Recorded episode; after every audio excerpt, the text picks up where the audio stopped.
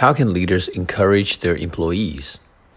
Leaders can motivate his followers in many ways. The most effective method is to lead by example. For example, in a basketball team, the players always look up to the captain or the superstar. If he doesn't work hard, then the rest of the team will slack off too.